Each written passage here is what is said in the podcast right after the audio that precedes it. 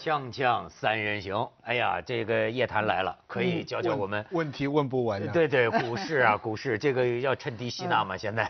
哎呀，你我劝你们还是算了吧，因为像你们这样子啊，除非有两种办法，我一直在说你们，你们是如果想进入股市，两种办法啊。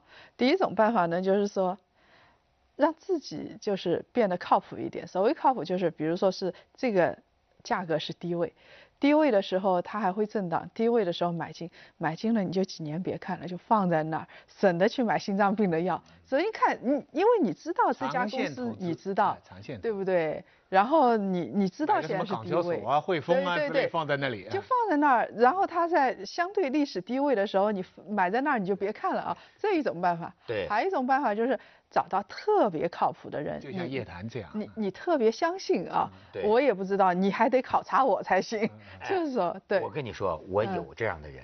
其实我也有啊，我哇，你们太那个了，不是我认识李小佳，我认识李小龙，李小，我见鬼了！我跟你说啊，这个什么，这个这个这个这个，我就我跟你讲，这个根据那我拿了一个东西做比方，就说这个古董，呃，艺术品，对吧？行家和学者其实很不一样。比如说过去可能大学里的学者还瞧不起这些行家，可是我告诉你，真正哎。你整天人五人六的，你大教授，你看我研究文物的，研究艺术品的，真让你拿一百万，这杯子放你手里，买吗？傻了就，你就你就傻了，你知道吧？你觉得你都会看呐，可是真要真金白银一百万买的时候，本钱不够啊。行家钱不够，不是后面有十个亿在一百万，是马上写下来的。哎，你后面一共只有三百万，你一百万，得得得得得，是，不是？你就是本钱够，你也不能买亏了呀，这不是一样的道理？就是说真金白银去买的时候，你呀就怂了。我就说，我真有，我有那个赚几百个亿的上市公司的老板，就是我的好朋友啊。那这是什么时候请我们一起吃饭？对，不止一个。我跟你说，哎，几百个亿的。我眼瞅着他，我眼瞅着他，别的朋友听了他的，嗯，咣叽买了，今天买啊，明天卖啊，就赚了。但是你知道，就像我跟你刚才举的这个例子，真的，轮到你自己的时候，哎，这个人的心理啊，你比如说他今天跟我说说这个，你就买，但真是哥们儿能好到这个程度，跟着买。但是我就发现呢，真让我拿出一大笔钱要买的时候啊，嗯，我就有点儿。你你你明白吗？你听了别人发财的故事，但是毕竟啊，这个东西你完全不知道的时候，你还是犹犹豫豫。到拿自己钱的时候啊，万一没生呢？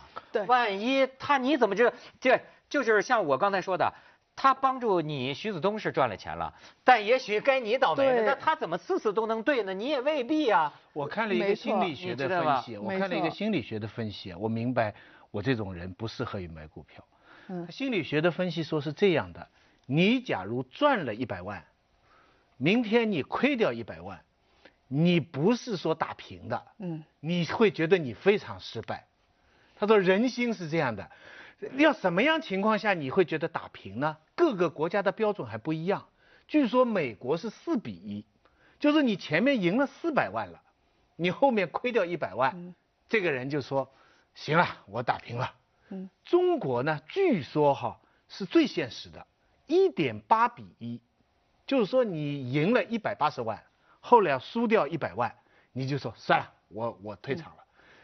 啊，其他国家都介乎于这之间，这很不公平啊！你仔细想一想，就其实你看仔细，我们要分析中国股票过去一年的情况，升的到目前为止还是比跌的幅度大。嗯。对不对？你跟一年前比，有人开玩笑说中国自己呀制造了两个法国的 GDP，嗯，最后又掉了一个法国的 GDP，那你还哭啥呢？你不是赢了一个法国吗？第一个赢的人跟输的人是两批人，嗯，第二心理上还是承受不了。现在的人总觉得股市是很惨，所以像我们这种斤斤计较，什么赚了一百万然后输掉五十万就在那里鬼哭狼嚎的人。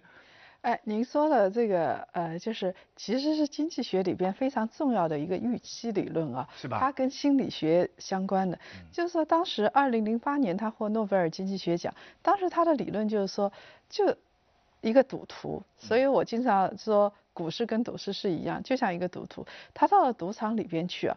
亏一百块钱跟赢一百块钱，他的感觉是不一样的。嗯，就他完全是按照他的本金来的，所以他们说这个我不知道是不是真的，就是按照理论研究出来的话，基本上是一比二的比例。也就是说，你如果说这个亏了呃一百块钱，那你要赢两百块钱，你的心理的。这个感受度大概才能差不多。我的我的感受是吗？哎，我的感受。那要是打平手呢？就觉得是输了。打平手你就觉得这个呃你的成本花出去了。哎哎，还要看先后啊。哎，我感觉赌场跟股票市场正好不一样。嗯。赌是这样的，你到澳门去哈，你前面输掉一千块或者输掉一万块，后来赢回五千块，你回来还很开心。嗯，你在船上会会跟人说，你后来怎么怎么赢？嗯，你去看很多讲在赌场赢的人哈，讲的眉飞色舞，说他赢了多少多少，你就问他说，总共你从开始赌到现在，你是赢的多还是输的多？都是输的多。哎，但是他照样很开心。股票市场正好反过来，他哭爹叫娘的喊冤枉，你去问他，总共你的本钱，比方说你一共十万开始炒股的。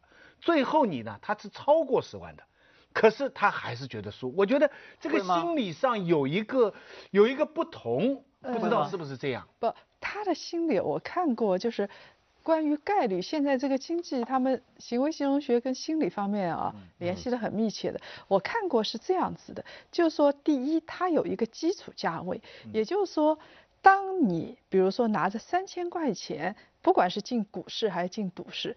你如果是低于三千块钱出来的，他就觉得自己是输了，就是他的底价不是说你这个，他是按照你拿的本金进去来算的。所以股市啊，我们假设拿一百万进去，你拿一百零五万，他确实觉得自己赢了，有一个总额的。然后你如果说是。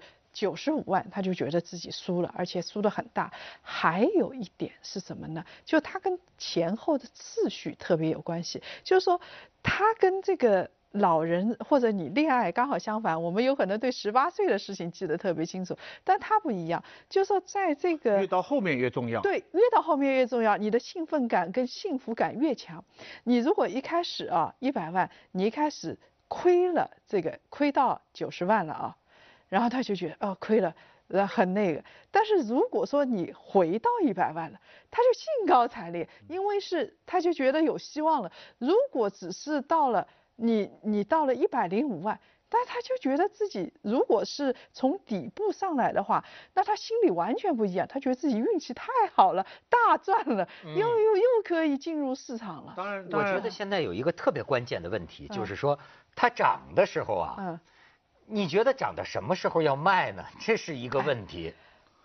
所以为什么在股票市场有时候你明明赚了，你还觉得亏了呢？原因就在这个地方。因为你老想着你没赚到的那个钱。你一百万买的，嗯，结果呢，它到了一百三十万了，那你卖出去不是你已经赚了吗？嗯。问题在于明天是一百四十万了。对对。后天一百，然后你呢脑子里不想我赚了三十万，你就想我亏了二十万了。对对对。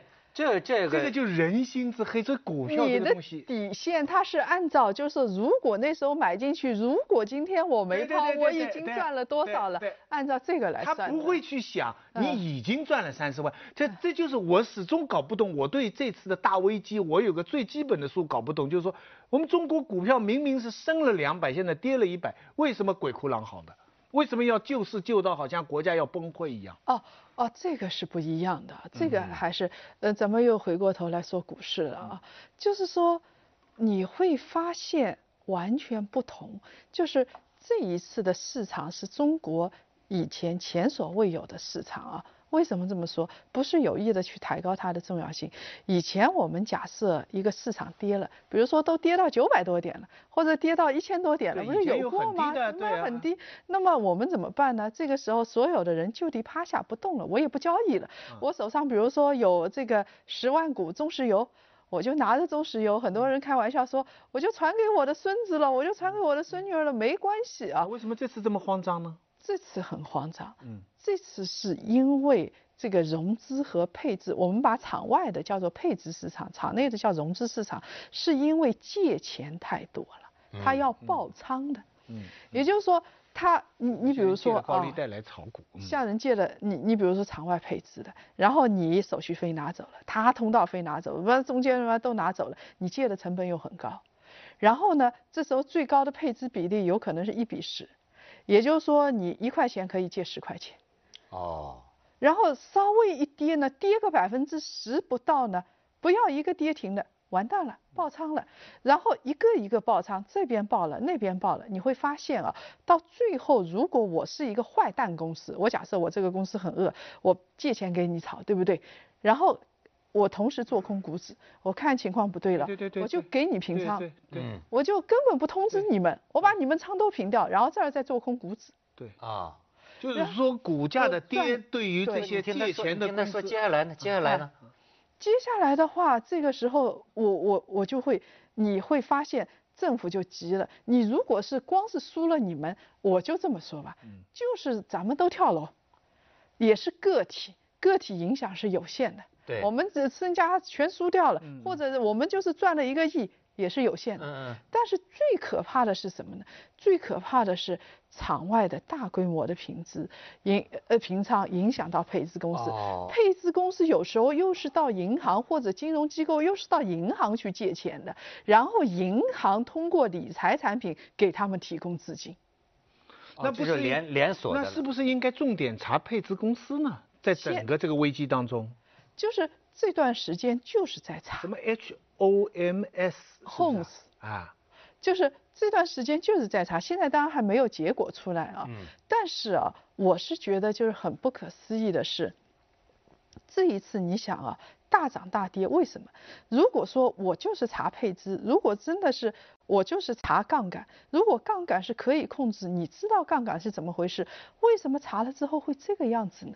你完全没有办法掌控，然后没有办法掌控之后，现货一跌，期货就下跌，然后我期货再下跌，我继续砸现货，然后就同步疯狂下跌，两个市场。哎呦，所以这玩意儿真是个那后面是后后面的公司是阿里巴巴对吧？后面是恒生电子，是中国的这个互联网服务的领头企业，它也是大数据的一个核心企业。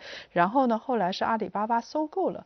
这个这家叫做恒生电子，然后现在就属于，所以他们才说前段时间有人开玩笑，我也不知道，就半开玩笑半认真说说股灾起于这个杭州，然后是起于阿里这样子。当然阿里那个后来恒生电子出来澄清了，但现在还在查。事实上我觉得很不可思议的是，杠杆这么高，然后你去纵容。就是事实上你有点纵容杠杆，然后你查的时候看到这个样子，一开始还不是太警觉，然后后来这个你去救的时候，一开始还不是太协调，所以我觉得我们的这个整个的效率啊，就是你你就会发现我们不知道情有可原，比如说我们现在场外配资说是五千亿，有可能那是五万亿呢，我们不知道啊。这就像我们《锵锵三人行》节目一样，著名的马后炮节目慢半拍是吧？《锵锵三人行》广告之后见。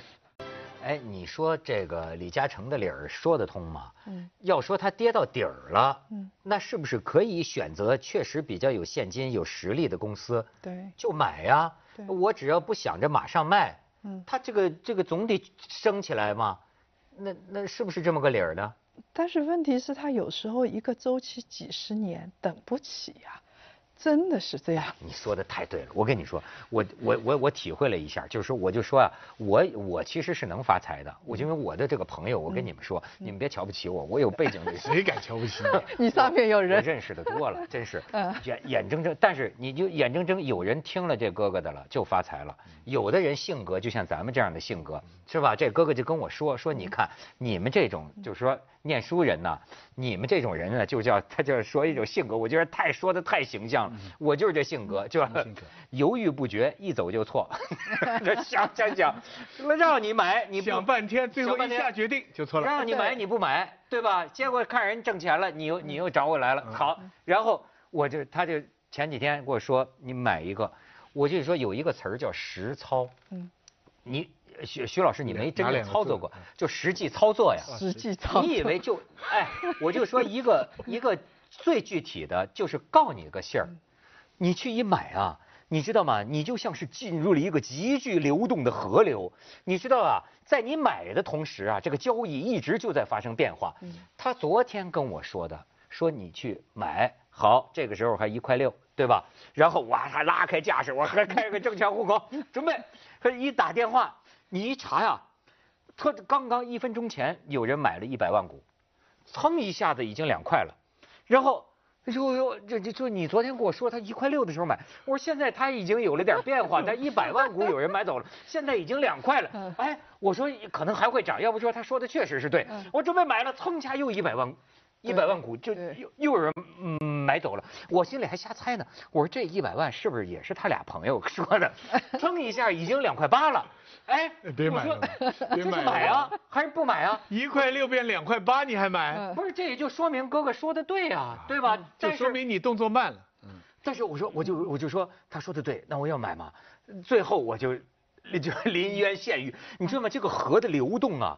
任何一秒钟都有事情在发生，然后呢，我最后决定还是先别入市了。然后我又再打电话，是吧？他可能在欧洲呢，刚起床，我打电话他没接。我说，哎，你昨天跟我说的，现在他已经发生了两百万，然后他现在已经两块八了。我说，哥哥，现在还买吗？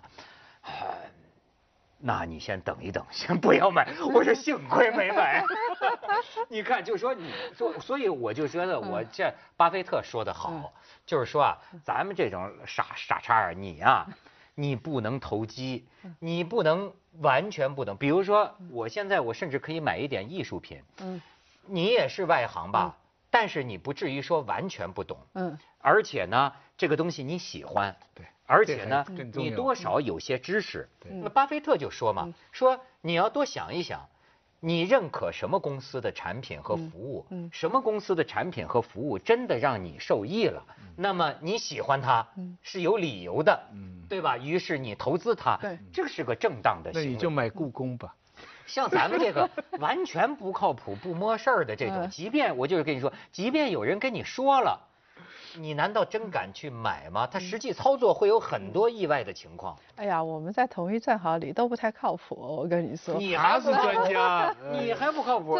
就是为什么这么说？其实啊，事先判断很难的，看后视镜啊，就是当事后诸葛亮最容易，看后视镜最容易。比如说我们。昨天的市场说，我就知道嘛，你看我说的对嘛？昨天什么七月十四号什么市场，七月十三号市场，这都是假的，都是空的。你有本事给我说准这个七月十六号、十七号，甚至更远的，那才叫厉害啊！就是说像。嗯，就咱们以买艺术品为例啊，你如果不做这个金融融资，不是拿着艺术品到银行去融资，什么金缕玉衣之类的，那咱们就说一般的艺术品，你说一个梵高的话，它上下有可能相差一千万美元，那你去买的时候，你说今年是，嗯，假设买个瓷器，他说一亿，然后明年还加一亿五，你就就会觉得，哟，一亿很低嘛，但是在一亿的时候，你会觉得。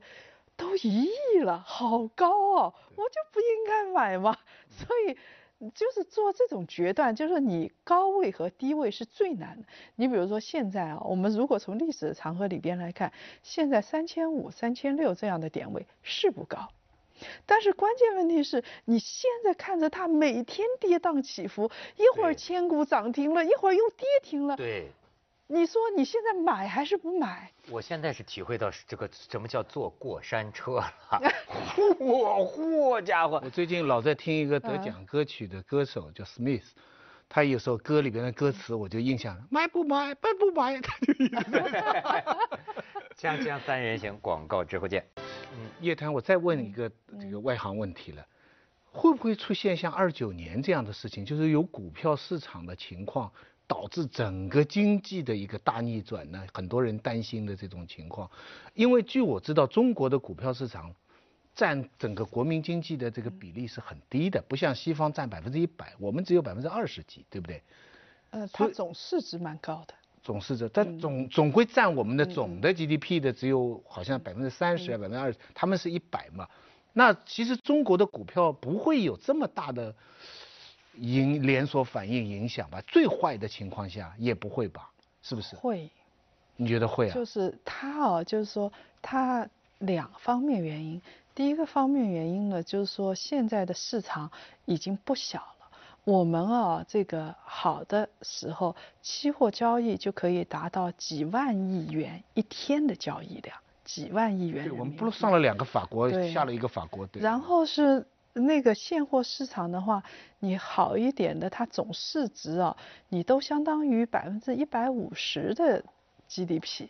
是吧？对，是的，所以它的成交量是很大很大的，它总市值也很大。不能出事情。所以。它如果而且就说中国是愚昧无知的民众占了这股民的大部分，他这要是是全亏光了，对这个社会动荡啊。而且我们还有个为人民服务的，就不得了了，就不得了了。我记得多少年前啊，有个经济学家在咱们这儿讲，哎，你觉得他讲的对吗？就那个时候就是说是，他就说就说好的股市就应该让股民赚钱。嗯，没有这种道理的。没这种道理。股市就是资源配置，就是讲公平的。嗯，我就是我只要把这个制度设计好，至于赢还是亏，你自己的眼力，认赌服输。嗯，你自己那个找到好的公司，理论上是这样子。但是事实上啊，有时候其实我们离理论的梦想境界还很远嘛。所以这两天我有个朋友就是这样子，他配资嘛，因为一开始赚的太容易了，然后就去配资。这就是你就是借钱是吧？你如果是一个亿，他会觉得一个亿哪够啊？我起码要五个亿进市场，那我就是五倍的收益嘛，对不对啊？对，这真是大。所以所以就进去，进去之后赚的时候好啊，但是现在市场一下来，你就发觉很痛苦啊，痛不欲生，就是你会整天想的就是又来催我利息了。